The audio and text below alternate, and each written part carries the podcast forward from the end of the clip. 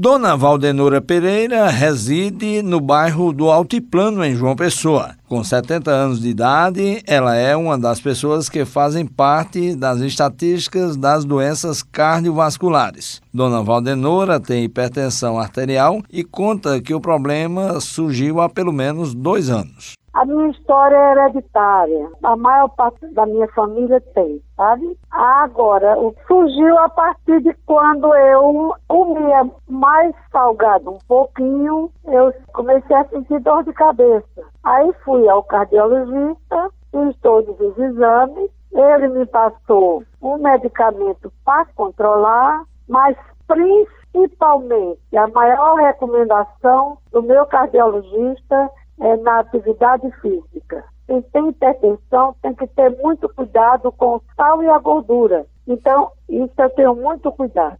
As doenças cardiovasculares são as que mais matam no Brasil e no mundo, como afirma o médico cardiologista Valério Vasconcelos, diretor de comunicação da Sociedade Brasileira de Cardiologia aqui na Paraíba. As doenças mais comuns que mais matam no mundo moderno, principalmente e hoje aqui no Brasil, são os infartos e os derrames. Lembrando que o derrame pode ser aquele derrame isquêmico, onde se falta sangue, ou o derrame hemorrágico, aquele derrame onde há um rompimento de um vaso. Mas existem também as arritmias cardíacas que podem levar à morte súbita por parada cardíaca. Essas doenças, elas são causadas muitas vezes por um problema chamado aterosclerose, que é um entupimento das artérias, que pode ser de origem genética, mas o principal motivo, na verdade, é o acúmulo de gordura nas artérias ao longo dos anos em decorrência de comportamentos, de hábitos de vida. Então, pessoas sedentárias, pessoas obesas, pessoas que fumam, aquelas pessoas que são hipertensas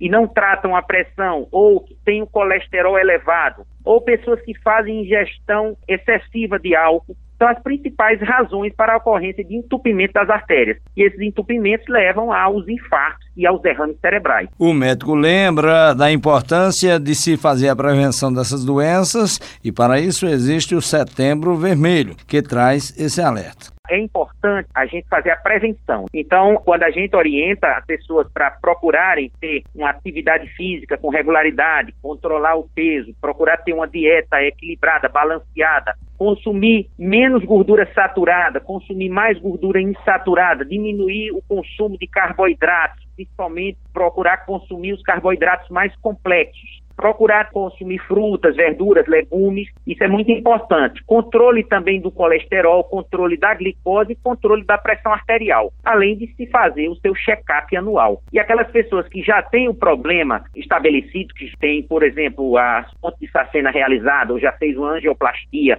ou já teve uma parada cardíaca, essas pessoas muitas vezes precisam ter um controle mais de perto. Somente até o início de setembro deste ano, o cardiômetro da Sociedade Brasileira de Cardiologia já contabilizava mais de 272 mil mortes. Juarez Diniz para a Rádio Tabajara, uma emissora da EPC, empresa paraibana de comunicação.